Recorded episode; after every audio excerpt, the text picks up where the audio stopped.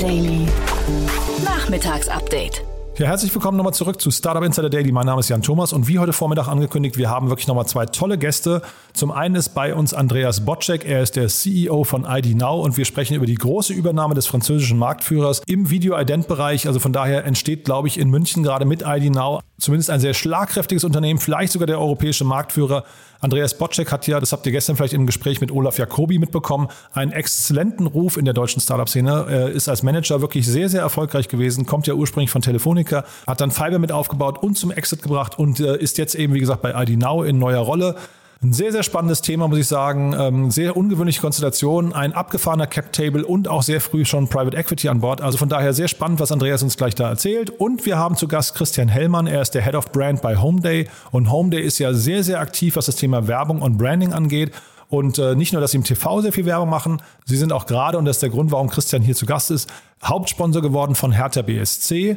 Und wir haben so ein bisschen darüber gesprochen, wie kann es eigentlich sein, dass ein junges Startup eben Hauptsponsor wird? Und was sind so die Kosten, was war so der, der Entscheidungsprozess dahinter, worauf achtet man jetzt, wie kann man das überhaupt messbar machen, für wen ist das vielleicht noch geeignet, also falls also jemand von euch jetzt irgendwie darüber nachdenkt, man könnte doch auch Sponsor werden von einem Erst- oder Zweitligisten. Diese ganzen Antworten gibt es gleich von Christian, also hochgradig spannend und informativ. Wir legen auch sofort los, jetzt kommen nur noch ganz kurz die Verbraucherhinweise.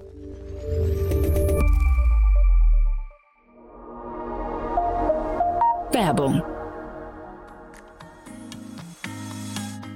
Diese Folge wird präsentiert von Fincraft, die Plattform für digitale Selbstentscheider an der Börse. Gründer Stefan Steib hat mit seinem Team eine Investing Advice Plattform entwickelt, mit der AnlegerInnen ab September eigenständig an der Börse investieren können. Einsteiger sowie Fortgeschrittene können bei Fincraft Anlegestrategien entwickeln, mit professionellen Tools Wertpapiere analysieren und sich mit der Community austauschen. Schon jetzt kann man einige Funktionen testen und herausfinden, welcher Anlagetyp zu einem passt. Alles weitere auf www.fincraft.de.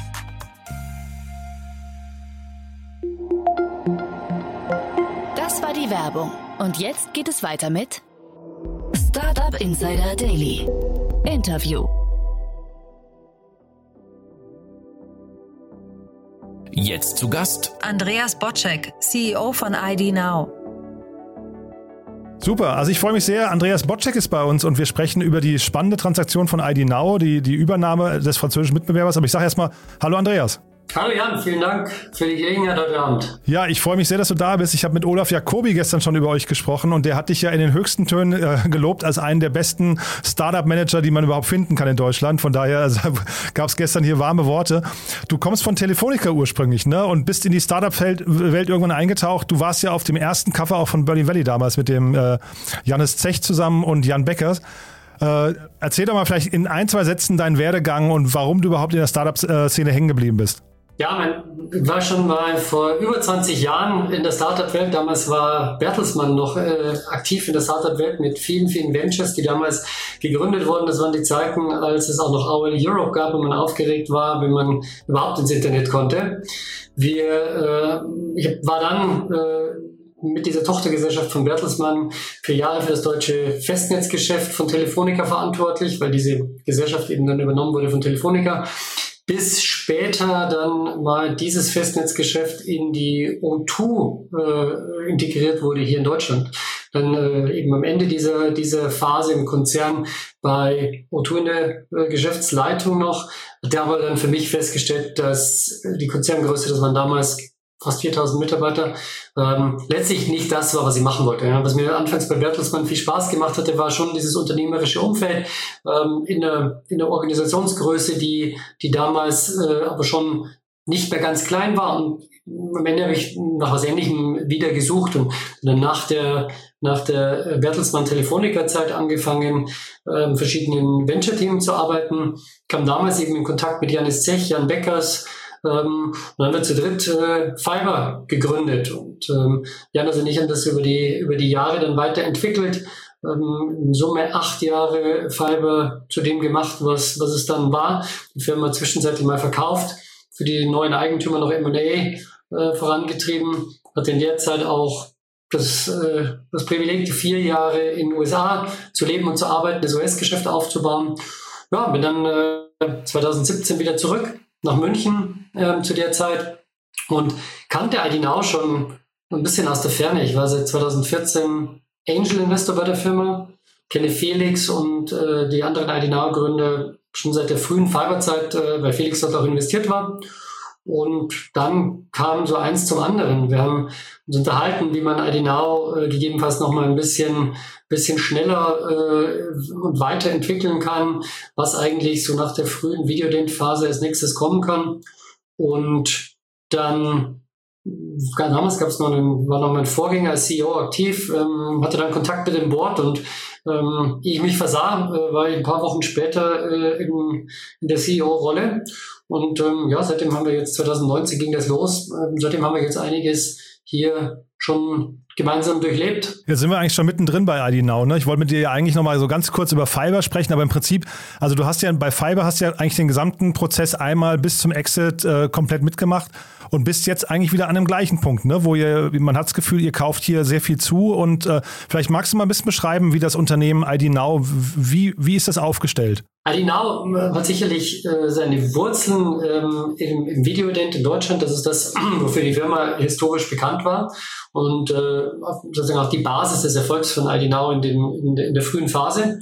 Mittlerweile sind wir deutlich breiter aufgestellt. Also mittlerweile bieten wir eine Plattform an, die letztlich Firmenkunden ein Tool bietet, um all ihre Legitimationsprozesse äh, zu managen. Ob das ein Videodent-Prozess ist, ob das ein Autoident-Prozess ist, ob das in Deutschland eine, ein Personalausweis mit einer PIN äh, ist, das ein äh, Bankident oder Kontoident-Verfahren ist. Also diese, all diese, diese Möglichkeiten bietet die Plattform. Und wir sind gestartet, oder die Firma ist damals gestartet, das war ja noch vor meiner Zeit, im, vor allem im Bereich Finanzdienstleistung, Fintech. Mittlerweile Fintech immer noch äh, und Finanzdienstleistung immer noch ein wichtiger Bereich äh, für die Firma, aber wir haben mittlerweile auch Kunden im Sportwettenbereich, wir haben Kunden im Versicherungsbereich, wir haben Kunden im Mobilitätssektor, wir sind äh, gerade äh, im Telco-Bereich nach der, nach der Identity-TM-Transaktion auch äh, sehr, sehr stark. Also von daher verbreitet sich so diese, diese, diese, wie man das nennt, Vertical Footprint, der verbreitet sich äh, sehr stark mit auch zunehmender Produktvielfalt. Und jetzt habe ich, also du hast ja eben auch schon gesagt, dass du selbst auch Angel Investor warst bei ID Now. Ich habe mir euren Cap Table mal angeguckt, der ist ja, ich sag mal, relativ wild irgendwie oder relativ ungewöhnlich. Ihr habt insgesamt, glaube ich, 48 Gesellschafter, ne? Ich weiß nicht, ob es genau, ob es 48 sind, aber es sind auf jeden Fall einige. Und das ist natürlich ein bisschen historisch gewachsen. Äh, gab zu verschiedenen Zeitpunkten wieder nochmal noch mal kleinere Angel-Runden, gerade zu Beginn. Die letzten Jahre waren dann relativ klar strukturiert, aber, aber der Cap Table bildet so ein bisschen diese Frühphase schon noch mit ab. Und aber was eben auffällt, ihr habt dann im Prinzip relativ ungewöhnlich äh, Corsair äh, oder Corsar, ich weiß gar nicht, wie sie sich aussprechen, als Private, äh, Private Equity Unternehmen mit reingenommen. Ne? Das ist ja jetzt relativ ungewöhnlich in so einer frühen Phase, ne? Ja, wobei man tatsächlich sagen muss, also Cors wir sind für Corsair ungewöhnlich. Äh, in dem Sinne, dass Corsair äh, tatsächlich eher Private Equity äh, Investments macht. Allerdings äh, muss man sagen, äh, machen die auch schon wenige Investments in früherphasige Unternehmen.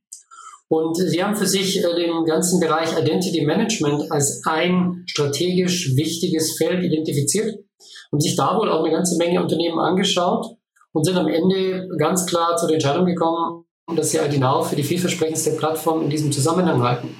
Und ähm, heute die Zusammenarbeit mit Corsair ist aus meiner Sicht sehr, sehr positiv. Wir haben die ganzen M&A-Transaktionen extrem große Unterstützung, auch tatsächlich Ressourcen beim Investor, die uns unterstützen. Und die Zusammenarbeit ist am Ende jetzt wahrscheinlich etwas mehr Finanzzahlen orientiert als vielleicht beim klassischen VC aber jetzt auch nicht äh, dramatisch unterschiedlich. Also die, würde sagen, die, äh, wenn in unseren Board-Meetings, in unserer Zusammenarbeit mit dem Hauptgesellschafter ist, ist also ich kenne ja die Zusammenarbeit mit VCs aus, aus, aus der Historie, aus verschiedensten Blickwinkeln. Es ist jetzt nicht, nicht der große böse PI, sondern das ist genau dieselbe Zusammenarbeit mit, mit ein bisschen mehr, aber ein bisschen mehr Fokus auf die Finanzzahlen. Ähm, aber, aber am Ende geht es um dieselben Themen, strategische Ausrichtung, Weiterentwicklung der Firma. Äh, wo investierst du? Wo willst du hin? Wo sind deine Herausforderungen? Wie findest du vor allem die besten Leute? Ja, das äh, also das schwingt jetzt schon so ein bisschen mit. Ich wollte eben genau wissen, ob quasi ein Private Equity Unternehmen dann von Anfang an eigentlich mit an Bord kommt und sagt, wir, wir haben hier eine, ich weiß nicht, eine Fünf-Jahres-Strategie, die wir mit euch jetzt irgendwie ausrollen möchten. Und dann sind eben, ja, in dem Fall jetzt hier irgendwie strategische Übernahmen ein Teil davon. Ich glaube nicht, dass der Private Equity reinkommt mit der vorgefertigten Strategie, sondern es war, glaube ich, eher andersrum. Äh, Corsair hat in dem Team ein wichtiges Asset gesehen, um eine um, unter und möglicherweise auch eine M&A-basierte Strategie auszurollen. Und gleichzeitig war es aber auch schon 2019 so, dass ähm, wir als Management-Team gesagt haben, M&A kann durchaus auch ein Weg sein, um in diesem Markt noch schneller zu wachsen. Also aktuell wachsen wir über 60 Prozent organisch Jahr äh, für Jahr. Und mit M&A haben wir die Möglichkeit, noch schneller äh, den Marktanteil zu sichern. Auch dann Märkte äh, in einer vernünftigen Größe zu adressieren, die wir organisch wahrscheinlich, wofür wir organisch sehr viel länger bräuchten, wie beispielsweise jetzt Frankreich. Von daher ist nicht der Private Equity, der mit der Strategie kommt, sondern es ist äh, sozusagen ein Miteinander und in dem Fall eben zwischen, zwischen dem Hauptinvestor und, und dem Management-Team. Und diese 60 Prozent Wachstum, die du gerade ansprichst, also dieses organische Wachstum, kannst du vielleicht noch mal ein bisschen was zu eurem Geschäftsmodell sagen? Wo wächst ihr denn genau und was, also wer, wer sind denn eigentlich eure Kunden? Historisch sind unsere Kunden sicherlich primär äh, Banken und, und Fintechs.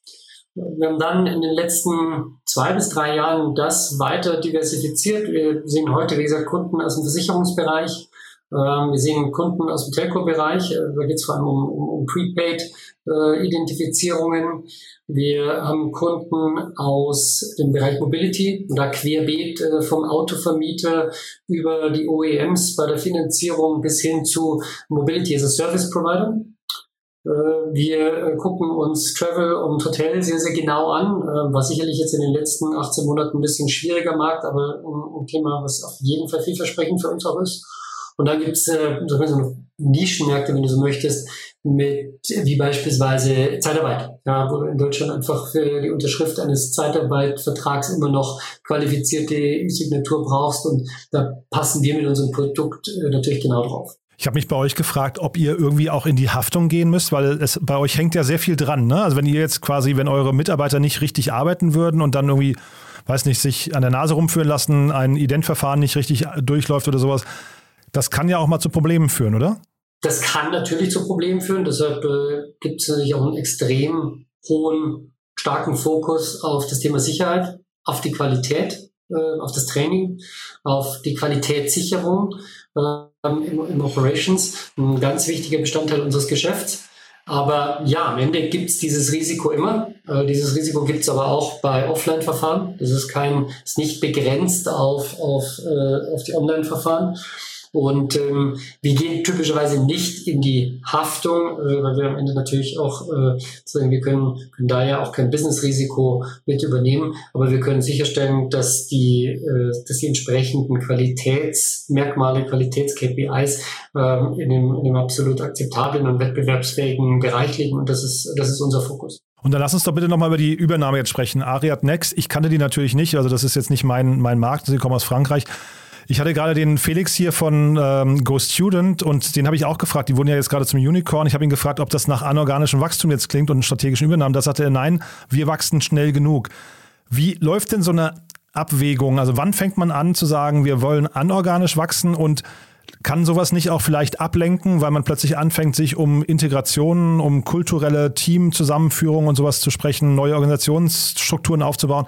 Also kann das nicht sogar das Wachstum bremsen? Es kann sicherlich das Wachstum bremsen. Ich glaube, für uns kann ich äh, mit Fug und Recht sagen, dass wir den Fokus aufs operative Geschäft nicht verlieren. Aber was vielleicht den, den, äh, den Markt, äh, in dem sich Adenau bewegt, von im Markt äh, von Go Student oder ähnlichen Anbietern unterscheidet, ist natürlich schon, dass es ein sehr, sehr fragmentierter Markt ist. Unser, unser Markt ist typischerweise stark beeinflusst oder manchmal sogar getrieben von Regulierung.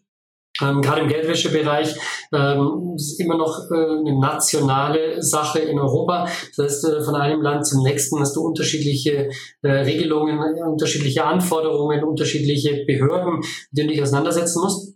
Und da kann natürlich auch mal eine Akquisition helfen, äh, das Wachstum deutlich zu beschleunigen oder auch einfach nur die das wieder eine Tür zu weiterem Wachstum aufzustoßen. Ich glaube, so würde ich es betrachten. Gibt sicherlich andere Modelle, in denen du keine M&A machen musst, ähm, aber das ist nicht besser oder schlechter. Das ist einfach eine alternative Strategie für Märkte, in denen die einfach jetzt in unserem Fall wahrscheinlich anders funktionieren als im, im, vielleicht im klassischen Consumer-Bereich. Und ich weiß jetzt nicht, wie sehr du über Zahlen sprechen möchtest, Andreas. Ne? Also sag, äh, ich werde jetzt auch nicht bohren, aber es war auf TechCrunch, glaube ich, zu lesen, dass die Transaktion 59 Millionen gekostet hat. Und zeitgleich habt ihr 58 Millionen Dollar bis jetzt aufgenommen an Funding. Heißt das, ihr seid Cashflow positiv oder heißt das, da wurden bestimmte, weiß nicht, Merger, ähm, ne, Revenue, nee, was sagt man dann so, Share, Share Deals gemacht, dass also jetzt quasi eine Beteiligung auch äh, an, äh, also dass, dass ähm, die französische Firma jetzt auch an euch beteiligt ist? Also äh, tatsächlich äh, kommentieren wir ja als Firma die, die äh, Details des Deals nicht, äh, die Finanzierung, also auch nicht die Finanzierung. Ähm, in Summe mag die Zahl, die du genannt hast, für das aufgenommene Kapital vielleicht schon hinkommen. Ähm, das ist aber jetzt sicher nicht eins zu eins in die äh, Ariad Next äh, Transaktion geflossen. Ähm, da, äh, wie gesagt, ihr seid ja da alle findig. Äh, ihr werdet sicherlich aus dem Handelsregister zu, zur rechten Zeit die Details rausfischen. Und ähm, da können wir bei Gelegenheit dazu nochmal sprechen. Aber wie gesagt, die, die Deal-Details äh, kann und will ich hier äh, tatsächlich nicht kommentieren, nee, haben Vertraulichkeit vereinbart. Total legitim. Es hätte ja sein können, dass du jetzt sagst, nee, wir sind so hoch profitabel, dass wir das aus dem Cashflow können, weißt du? Das hätte sein können. okay, cool. Das heißt, wie geht es denn mit euch jetzt weiter? Jetzt habt ihr äh, quasi den, den, ich glaube, den französischen Marktführer übernommen, ne? Habe ich richtig verstanden? Genau. Ja. ja nächstes der, der Marktführer in, in Frankreich.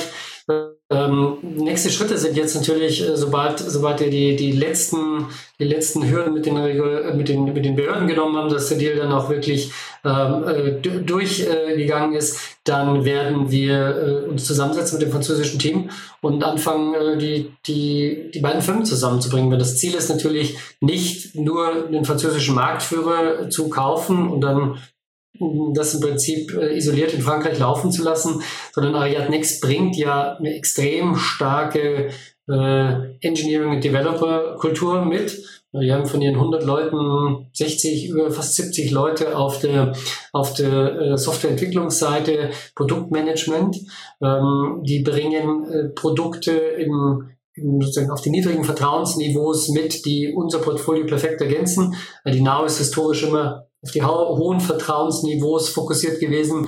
Riot Next äh, ist da mit, mit ihrer Technologie typischerweise am anderen Ende des Marktes. Das heißt, unser Ziel ist es, diese Produkte zusammenzubringen, aus einer Hand zu verkaufen, das weiterhin in Frankreich zu tun, das weiterhin erfolgreich in Deutschland zu tun, aber eben auch äh, dann in andere europäische Märkte zu bringen. Wir haben in UK bereits ein Team, äh, mit dem wir das, mit dem, mit dem wir das tun.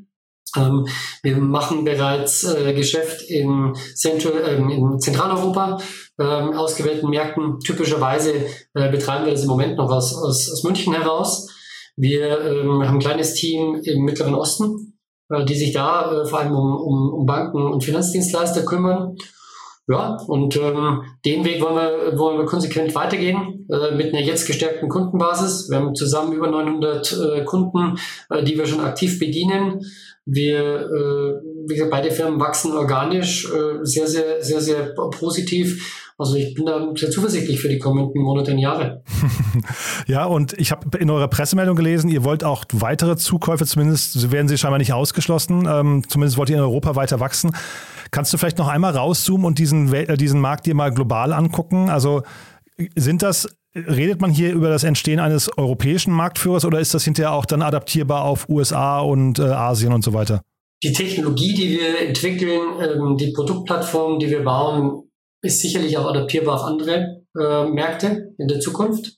Würde behaupten, dass die nächsten sechs bis zwölf Monate sicherlich werden sich die Aktivitäten sicherlich jetzt auf den europäischen Markt, auf die Konsolidierung dieser, dieser drei Unternehmen, der Identity, der ID Now und der, der Ariad Next konzentrieren.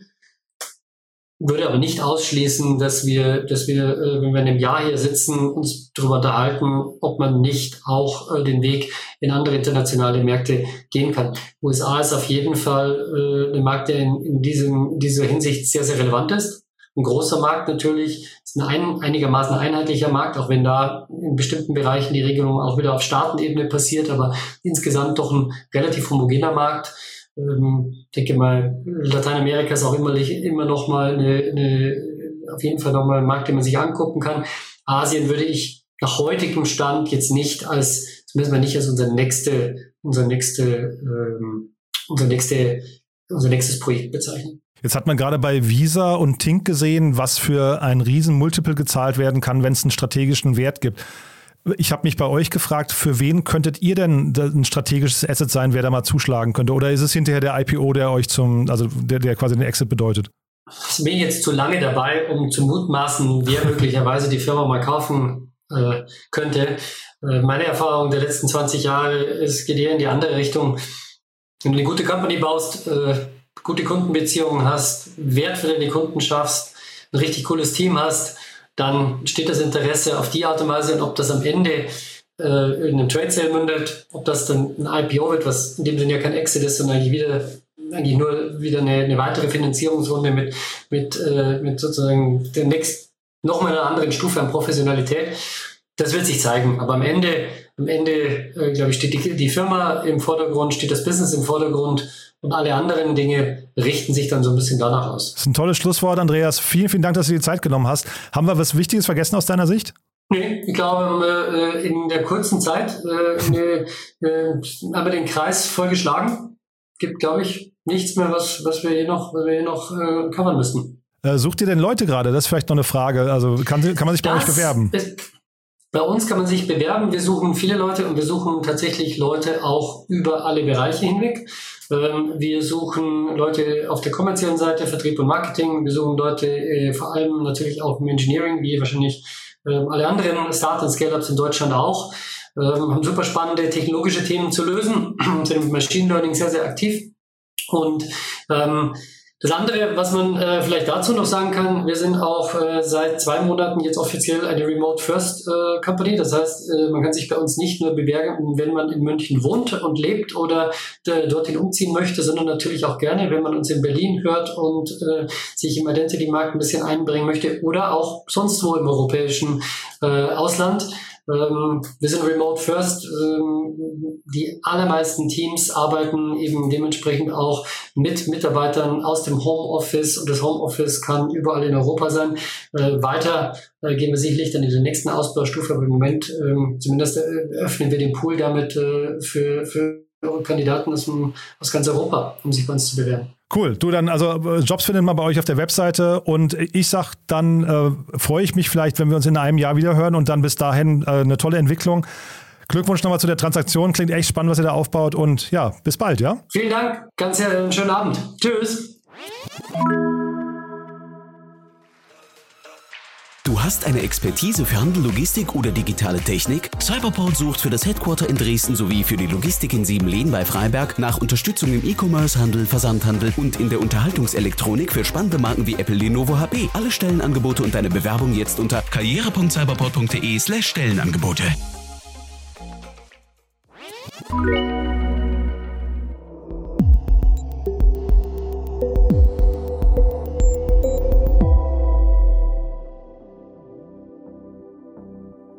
Jetzt zu Gast Christian Hellmann, Head of Brand Home Day. Ich freue mich sehr. Christian Hellmann ist hier, Head of Brand bei Home Day. Äh, ich sage erstmal herzlich willkommen, Christian. Hallo. Ja, vielen Dank. Hallo. Ja, toll, dass du da bist. Wir sprechen, weil ihr äh, mit Home Day, ähm, ja, ihr habt mit Hertha PSC hier, also einem für die meisten Fußballfans natürlich bekannt, ein, ein großer Verein hier aus Berlin, eine Partnerschaft abgeschlossen oder beziehungsweise sie auch verlängert. Und jetzt wollen wir mal ein bisschen in die Details gehen, weil das natürlich etwas ist, was ja irgendwie in der Startup-Szene so ein bisschen, ähm, ja, ich weiß gar nicht, die Präsenz in der, im Fußballstadion und ums Fußball, Fußballstadion herum nimmt mehr und mehr zu. Und da wollen wir mal drüber sprechen, warum das so sinnvoll ist. Aber erzähl doch mal aus deiner Sicht, was ist denn, was beinhaltet denn dieser Deal? Genau, dieser Deal war tatsächlich in vielerlei Hinsicht, Hinsicht ziemlich atypisch. Ähm, zum einen sind die meisten Deals dieser Sorte äh, langfristig gedacht. Ja, also tatsächlich stehen diese ähm, ja, Trikot-Sponsorings tatsächlich eigentlich Minimum für, ein, für einen Zeitraum von zwei bis drei Jahren zur Verfügung. Ja, darunter ist eigentlich kurzfristig gar nichts zu machen. Äh, tatsächlich war es auch so, dass Hertha einen äh, langfristigen Deal mit Teddy hatte. Teddy war praktisch unser Vorgänger auf dem Hertha-Shirt für einige Jahre. Ähm, Teddy allerdings von der ja, Corona-Krise als äh, stationärer Händler sehr stark getroffen war und dementsprechend ähm, ja, äh, das Sponsoring vorzeitig abgebrochen hat, zumindest die, die Präsenz auf dem Trikot.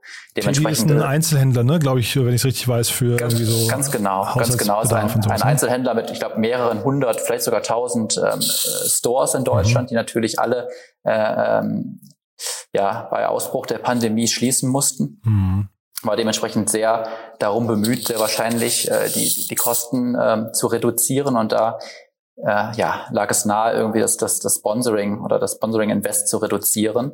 Äh, daher haben sie tatsächlich irgendwie den Vertrag oder die Vertragslaufzeit verkürzt, äh, waren dann nicht mehr Trikotsponsor äh, von Hertha BSC. Ähm, dementsprechend gab es dort eine Vakanz, eine kurzfristige Vakanz und Hertha hat sich ja in Zeiten der Pandemie wahnsinnig schwer getan, einen, einen Partner zu finden, der ähm, auch schon bei Beginn der Saison äh, dann noch kurzfristig ähm, ähm, ja, zur Verfügung stand. Und wir haben die Gespräche mit Hertha BSC begonnen, ähm, vergangenes Jahr, äh, September, Oktober. Ähm, und äh, es hat sich etwas gezogen tatsächlich, weil für uns war das kein, kein naheliegender Schritt, wie es für die mhm. allermeisten Startups tatsächlich nicht ist, irgendwie jetzt einen, einen derartigen Sprung zu machen auf diese Bühne. Äh, Sponsoring in der Fußball-Bundesliga äh, klang erstmal sehr, sehr abwegig, ja, für uns alle. Ähm, und wir haben uns dann angenähert in den Verhandlungen äh, und irgendwann tatsächlich entschieden, dass das jetzt eine Opportunität ist, wie sie wahrscheinlich auf dem Markt nicht wiederkommt ähm, das zudem auch sehr stark im Einklang mit unseren Zielen tatsächlich stand, dass wir dieses Jahr investieren wollten in die Marke, auch in die Markenbekanntheit vor allem, äh, und dass das dieser Schritt auch wenn er erstmal nicht naheliegend erscheint, dann doch äh, ein, ein sehr, sehr gutes Invest darstellen kann. Zudem wir als Berliner Unternehmen ähm, ähm, auf der Brust der Berliner Hertha, das schien irgendwie zu passen.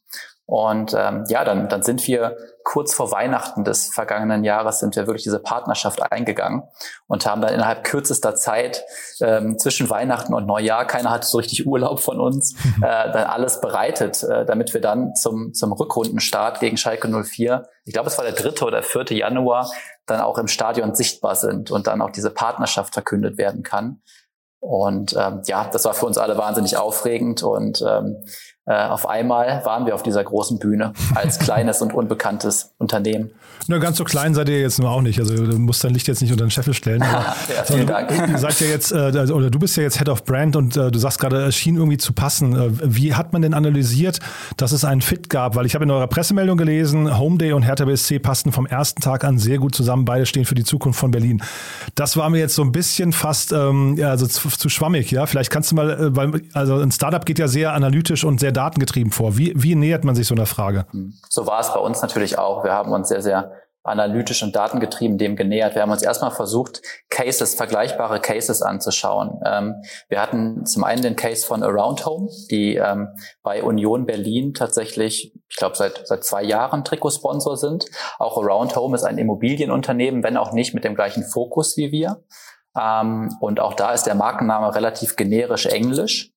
Und wir haben uns angeschaut, auch mit, mit Daten von Nielsen beispielsweise, ähm, wie das tatsächlich für die Kollegen sich entwickelt hat. Also wie sich die Markenbekanntheit oder generell auch ähm, ja, dass das, das Markenimage sich, sich äh, äh, ähm, in der Zeit äh, verändert hat. Und ähm, wir hatten einige andere Cases. Wir haben uns angeschaut, ähm, wie junge Digitalfirmen gegebenenfalls durch ein Sponsoring wachsen, ja, wie sie tatsächlich irgendwie auch zu starken, zu stärkeren Marken auch reifen können durch diese Sichtbarkeit.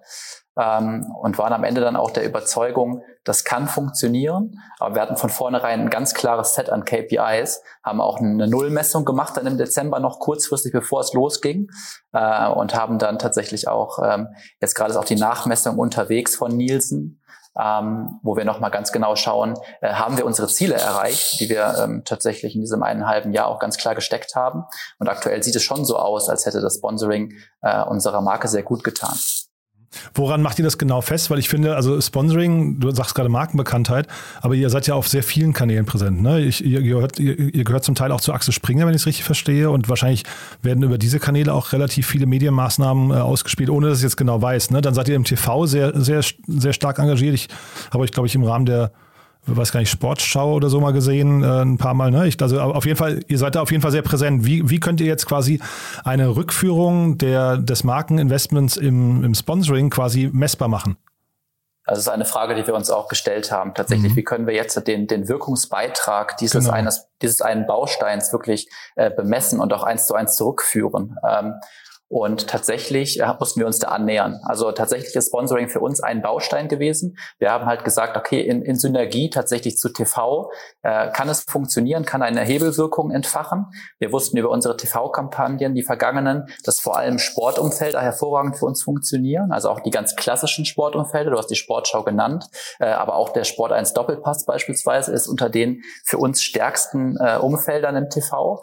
Äh, wir sehen zudem, dass eine hohe Affinität tatsächlich ähm, zu unserer Kernzielgruppe im Bereich Fußball besteht. Also ähm, eine, eine überproportionale, äh, ein überproportionaler Anteil der Fußballfans auch Immobilienbesitzer ist dass auch ein, ein, Sender wie Sky beispielsweise, Sky Bundesliga, äh, überproportional äh, stark auch Immobilienbesitzer erreicht. Und ähm, dann haben wir gesagt, okay, ähm, erstmal könnte das eine starke, eine gute Überschneidung sein. Und ähm, idealerweise entfacht es so eine Hebelwirkung, dass wir mit de der TV-Kampagne und dem Sponsoring parallel tatsächlich einen, einen größeren Impact erzielen, als wenn wir uns nur auf eines fokussieren. Denn mit TV haben wir in den vergangenen zwei Jahren Erfahrungen gemacht, wussten auch tatsächlich, welches Invest wir benötigen, um unsere Marke tatsächlich zu einem bestimmten Wachstum zu verhelfen ähm, und haben uns dementsprechend natürlich durch das Sponsoring einen zusätzlichen Impact erzielt, ähm, tatsächlich inkrementell dazu. Mhm. Ich hatte mich gefragt, äh, sind denn eigentlich Immobilienbesitzer generell eher männlich? Das ist eine gute Frage. Meistens sind es äh, äh, stehen dahinter Familien. Ja, also meistens sind es Paare, die Immobilien besitzen ähm, selten dann ein Eigentümer. Klar haben wir meistens ähm, äh, einen Kontakt, entweder den Mann oder die Frau, äh, aber meistens dahinter steht, steht immer ein Paar. Das ist meistens dann eben ein, ein Immobilienbesitzer. Also der Immobilienbesitz in Deutschland liegt aktuell je nach Panel bei circa 40 bis 45 Prozent. Damit ist das im, im europäischen Vergleich äh, leicht äh, un unterrepräsentiert. Deutschland ist das, das Land der Mieter sozusagen.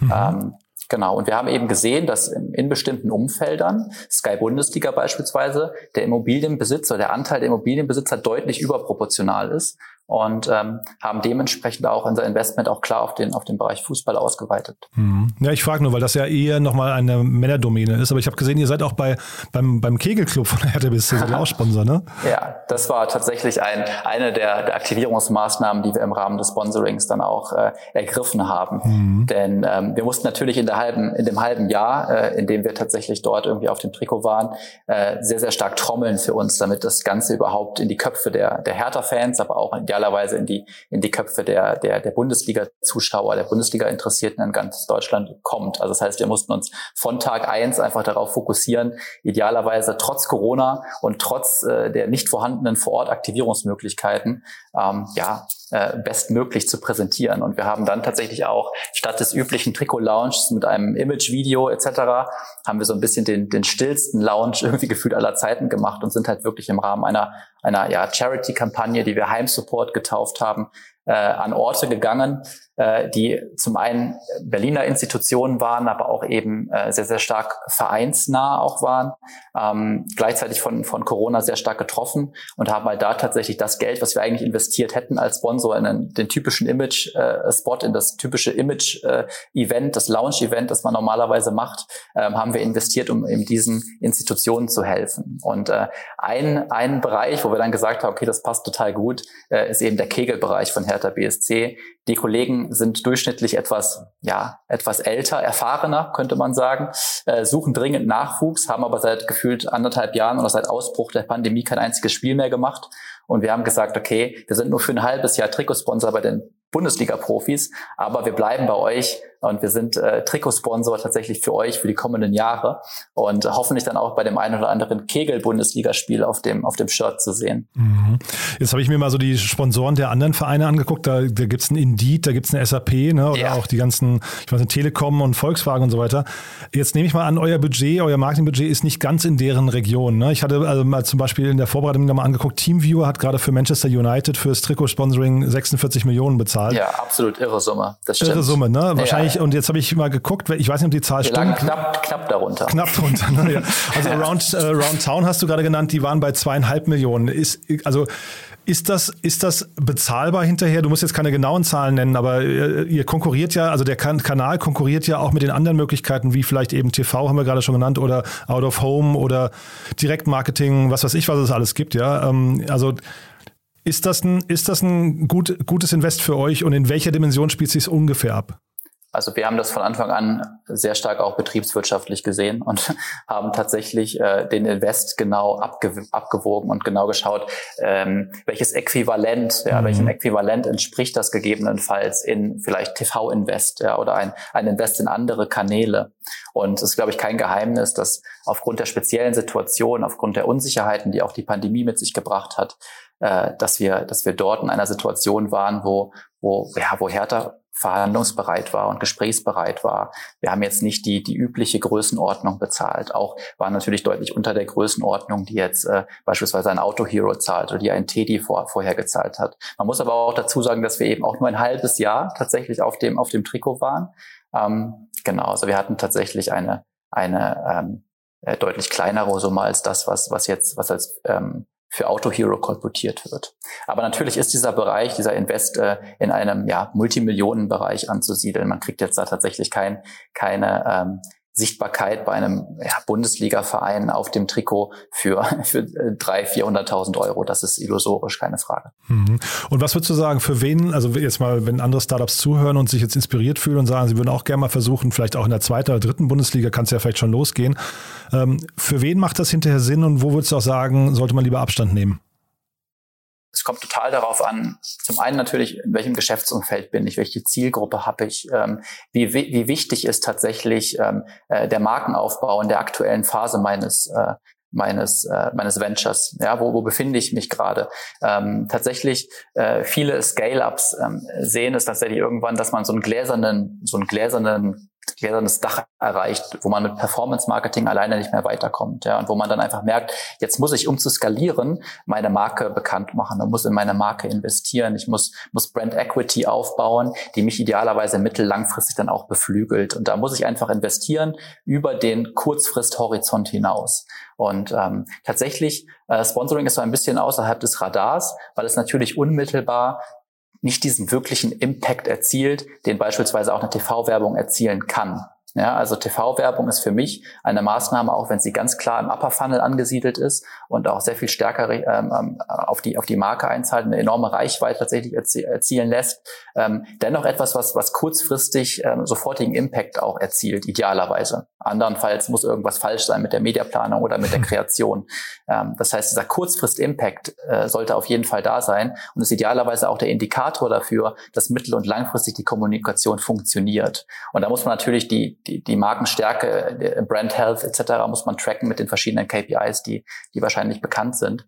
Ähm, aber dementsprechend, ähm, äh, der Kurzfristeffekt ist immer da. Wenn du allerdings ins Sponsoring reingehst, dann ist das für mich der, die absolute Top-Funnel-Maßnahme schlechthin. Ja, ähm, es ist natürlich zum einen eine absolute Gießkannenmethode, mhm. äh, auf gut Deutsch gesagt. Du hast einen unfassbaren Streuverlust. Wir wussten, dass der Streuverlust wahrscheinlich dadurch gerechtfertigt ist, dass wir im Bereich Fußball eine starke äh, Affinität zu unserer Zielgruppe irgendwie auch sehen. Ähm, aber du hast natürlich einen enormen Streuverlust und ähm, du, ähm, du wirst nicht sofort diese Aktivierung äh, hin zu deinem, deinem kurzfristigen Umsatz haben. Das ist sehr, sehr schwierig. Es sei denn, du machst im Stadion äh, Promotions in, in größerem Maße, was jetzt ja auch sehr stark eingeschränkt war im Rahmen der Pandemie. Das heißt, wir haben diese Maßnahme wirklich primär als Treiber für, für Aufmerksamkeit und Sichtbarkeit gesehen und unsere anderen Maßnahmen darauf abgestimmt und dementsprechend entlang des Funnels äh, auch, ähm, auch, auch weitergetrieben. Ähm, die TV-Maßnahmen äh, haben dann darauf eingezahlt. Es gab dann wechselseitige tatsächlich Wirkungen und wir haben auch einfach gemerkt, dass wir in den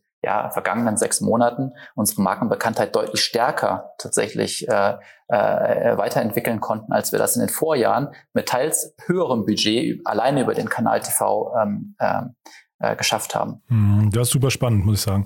Ich hatte ja Enrico Mellis von Project A, die ja auch bei euch beteiligt sind, gerade hier im Podcast, und wir haben über McMakler gesprochen. Ähm, Und ähm, also ich weiß jetzt nicht, wie sehr du ins Detail gehen möchtest, aber es wäre ja nochmal spannend. Ich, also von außen betrachtet sind die Modelle, die ihr verfolgt und McMakler relativ ähnlich.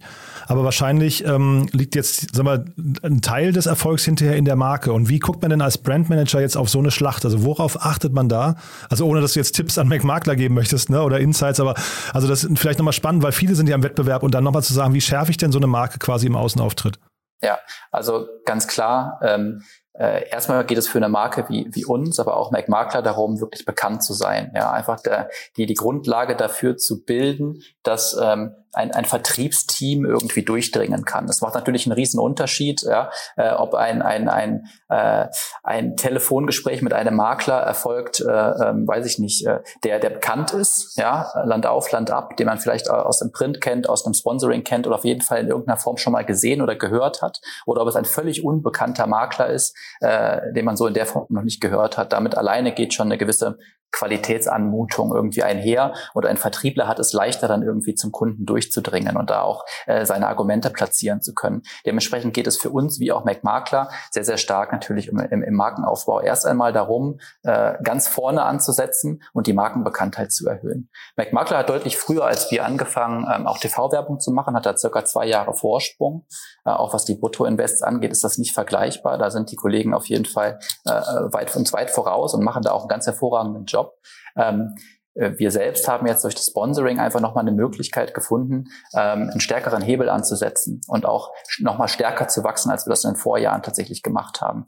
Äh, Homeday selbst ist ja erstmal ein sehr generischer Markenname, Englisch, ähm, irgendwie Home24, Around Home, es gibt relativ ähnliche Markennamen da draußen und das musste ich erstmal tatsächlich im, im Kopf etablieren und dort irgendwie auch verfangen. McMakler ist natürlich catchy. Das mhm. ist ein, ein, Markenname, den hört man und erinnert man. Das ist bei Home Day etwas anders. Dementsprechend braucht man da im Vorhinein etwas mehr Kontaktpunkte, um dann auch erinnert zu werden. Und dann geht es hinten raus natürlich entlang des Brand Funnels darum, dass du auch in Betracht gezogen wirst, ja, dass du, dass, dass du es schaffst, Mehrwert ähm, tatsächlich zu kommunizieren und einen bestimmten Markenwert auch aufzubauen, dass, dass die Brand Consideration, also die, äh, der, der Anzahl der Leute, die wirklich sagen, okay, die würde ich bei einem Immobilienverkauf in Betracht ziehen, dass dieser Wert steigt, ja, und dass dieser Wert in einem Bereich liegt, dass du weißt, du kannst ein zukünftiges Business darauf aufbauen. Ja, mittel- und langfristig wirst du Menschen, die tatsächlich in Market sind, die tatsächlich irgendwann ein Verkaufsinteresse entwickeln, ganz automatisch an Home Day denken und ähm, die Home Day Vorteilskommunikation abgespeichert haben und dann dementsprechend idealerweise Home Day als, als Makler in Betracht ziehen. Und ähm, das ist ganz, ganz entscheidend, dass du tatsächlich den gesamten Funnel anguckst, dass du nicht nur schaust, wer ist eigentlich da vorne am bekanntesten. Ja, darum geht es im ersten Schritt. Aber dann geht es darum, tatsächlich auf der Markenbekanntheit aufzubauen, Vertrautheit mit der Marke zu steigern, Kernbotschaften immer wieder zu penetrieren, um dann idealerweise auch ähm, ins Relevant Set zu kommen und hinten raus auch idealerweise der bevorzugte Makler zu sein, ähm, wenn, wenn Kunden dann ähm, bereit sind zum Verkauf. Und äh, deswegen ist das für uns Kernwerte, die wir uns tatsächlich auch quartalsweise angucken. Cool, Christian. Also sehr, sehr spannend finde ich. Äh, ich finde es total interessant zu sehen, was da in der Bundesliga oder auch in den internationalen, wir haben ja auch Trivago noch, ne, darf man nicht vergessen. Dann, gerade bei der EM war ja jetzt mehrfach zu sehen, irgendwie TikTok, Lieferando und sowas mit der Bandenwerbung. Also es ist wirklich, es nimmt so ein bisschen, äh, weiß nicht, Überhand fast. Also ich bin, bin sehr, also ich beobachte das interessiert zu sehen, wie die Startups sich da quasi so ausdehnen. Was ist dein Tipp? Sehen wir da noch ein, zwei andere Haupt- oder Trikotsponsoren dieses Jahr? Äh, ich denke schon. Also wir haben es auch gesehen, äh, WeFox beispielsweise ist bei Union Berlin äh, Ärmelsponsor. Ähm, ich glaube, dass immer mehr junge Digitalunternehmen inzwischen auch Sponsoring als Bühne begreifen ähm, idealerweise auch das Funding haben, um das zu finanzieren. Man braucht natürlich einen langen Atem. Wie ich schon gesagt habe, Sponsoring ist nichts, was kurzfristig aktiviert. Das heißt, es muss gemeinsam mit der Hebelwirkung entlang des Funnels irgendwie funktionieren. Man muss es wirklich als, als absolute Top-Funnel-Maßnahme äh, verstehen. Ähm, idealerweise ähm, gibt es eine hohe Affinität einer Zielgruppe mit dem Bereich, in dem man sponsoren möchte. Ähm, dann ist die Frage, legt man Wert auf irgendwie regionalen Fokus? Ähm, ist es eine nationale Plattform, die man auswählt? Ähm, wie kann man das gegebenenfalls, wenn die Pandemie irgendwann dann mal endet, hoffentlich bald, das auch wieder äh, on-site irgendwie im Stadion, äh, an den Orten selbst aktivieren, ja, äh, im Stadion, vorm Stadion, dass man das auch als Vertriebsplattform nutzen kann. Ähm, und ich glaube, dass das äh, letztendlich immer mehr Startups, aber vor allem eben Scale-Ups in einem etwas weiter fortgeschrittenen Stadium ähm, auch Sponsoring für sich nutzen werden, um eben diese Sichtbarkeit zu, auch, zu erzielen. Mhm. Dann nochmal letzte Frage ganz kurz, weil du das Stadion angesprochen hast. Das sieht man ja jetzt auch immer mehr, dass quasi fast jedes Stadion hat ja irgendeinen Beinamen, ne? Commerzbank oder stimmt, gibt es gar nicht mehr Commerzbank Arena, die heißt jetzt glaube ich Deutsche Bank Arena, aber da, genau, also daran sieht man, wie, wie, äh, wie das in Bewegung ist. Ähm, weißt du, was sowas kostet? Äh, das ist auch nicht ganz billig. Ne? Und dann eben auch natürlich mir, ne? abhängig von äh, äh, abhängig vom vom Stadion und vom Einflussgebiet und natürlich auch vom Verein. Also es ist wahrscheinlich kein Geheimnis, dass die Allianz äh, für, das, für das Namensrecht deutlich mehr zahlt, als jetzt der SC Freiburg verlangt. Ähm, äh, das Stadion, das gerade dort neu gebaut wurde, äh, ähm, soll jetzt auch einen, einen ja, potenten Namensgeber bekommen und sicherlich sind die dort aufgerufenen Preise äh, deutlich niedriger als als jetzt etwa das, was der was Bayern München für die Allianz Arena aufrufen würde. Ähm, es ist dann aber auch ein Reichweitenthema. Wie oft wird diese Stadionname tatsächlich genannt in der in den Medien? Wie viele Kontaktpunkte kann ich damit generieren? Ähm, äh, und, und, und dann finden diese Abwägungen tatsächlich statt. Aber auch da ist es kein Geheimnis. Äh, auch das ähm, wird in dem, äh, ja, im, im mittleren Millionenbereich sehr wahrscheinlich häufig liegen. Ja, also äh, im einstelligen mittleren Millionenbereich. Ähm, man kann vielleicht das eine oder andere Schnäppchen machen, aber auch, weil es eben ein Infrastrukturprojekt ist, ähm, sind das auch langfristig ausgelegte Sponsorings. Und das ist etwas, wo wahrscheinlich dann Startups auch eher nicht zuschlagen, weil du tatsächlich eben diese Planungssicherheit häufig nicht hast. Für uns war das einfach ein riesiges Experiment und für uns war äh, klasse zu sehen, in diesem einen halben Jahr, wie so eine, in so einer Art Ex äh, Reagenzglas, zu gucken, wie sich das auf unsere Marke auswirkt. Wir hätten, wir wären wahrscheinlich kein Commitment eingegangen über mehrere Jahre sofort auf Anhieb, ja, dass wir gesagt hätten, jetzt investieren wir aber mal acht, neun Millionen Euro jedes Jahr äh, auf die nächsten fünf Jahre hin und, und committen uns auch darauf. Das wäre so in der Form nicht gegangen. Das widerspricht dann auch unserem Geschäftsmodell und der Art und Weise, wie wir, wie wir Marketing Marketing machen. Ähm, und ähm, gerade die großen Infrastrukturtitel, ähm, die, die brauchen diese Planungssicherheit, weil eine Stadt natürlich äh, irgendwie U-Bahn-Schilder nicht äh, im, im, im Jahresduktus irgendwie verändern möchte. Da werden natürlich dann U-Bahn-Schilder mit dem, äh, mit dem jeweiligen Markennamen äh, produziert. Straßenschilder, Autobahnabfahrten werden so benannt. Und äh, da sagt dann irgendwann eine Stadt auch, äh, nein, danke, wenn ein Sponsor jetzt mal für ein paar Monate drauf möchte. Ähm, ja. Cool, Christian. Also sehr, sehr spannend. Vielen Dank für die tollen Einblicke. Das war also auch äh, wirklich sehr ausführlich. Ähm, ich sage jetzt mal so frei, wahrscheinlich äh, Leute, die ein bisschen mehr noch wissen möchten oder vielleicht selbst vor so einer Entscheidung treffen äh, oder stehen, die finden dich auf LinkedIn wahrscheinlich, ne? Absolut, ja. genau. Ähm, ja, gerne melden und äh, dann äh, kann ich vielleicht noch ein paar Insights teilen. Wie gesagt, wir sind gerade dabei, äh, ähm, die Nachmessung mit Nielsen abzuschließen äh, und wirklich für uns zu schauen, äh, wie der Impact über das gesamte halbe Jahr tatsächlich für uns war. Und ähm, ja, dann können wir auch wirklich ein finales Fazit ziehen. Aktuell sieht es wirklich sehr gut aus, die Entwicklung für uns. Also wenn ihr damit durch seid und das wirklich auch teilen möchtet, können wir nochmal fünf Minuten irgendwann äh, hier nachschieben. Ja? Sehr gern. Christian, ganz toll. Vielen, vielen Dank ne? und ja, bis bald. Vielen Dank auch. Hat Spaß gemacht. Bis dann. Startup Insider Daily der tägliche Nachrichtenpodcast der deutschen Startup-Szene. Ja, das war's für heute. Damit sind wir durch. Das waren Andreas Botczek, der CEO von ID Now und Christian Hellmann, der Head of Brand von Homeday. Zwei tolle Gespräche. Ich hoffe, es hat euch Spaß gemacht. Ich hoffe, ihr habt jetzt ein tolles Wochenende. Vielen Dank euch nochmal fürs Zuhören und ich hoffe, wir hören uns am Montag wieder in alter Frische. Bis dahin, macht's gut. Ciao, ciao.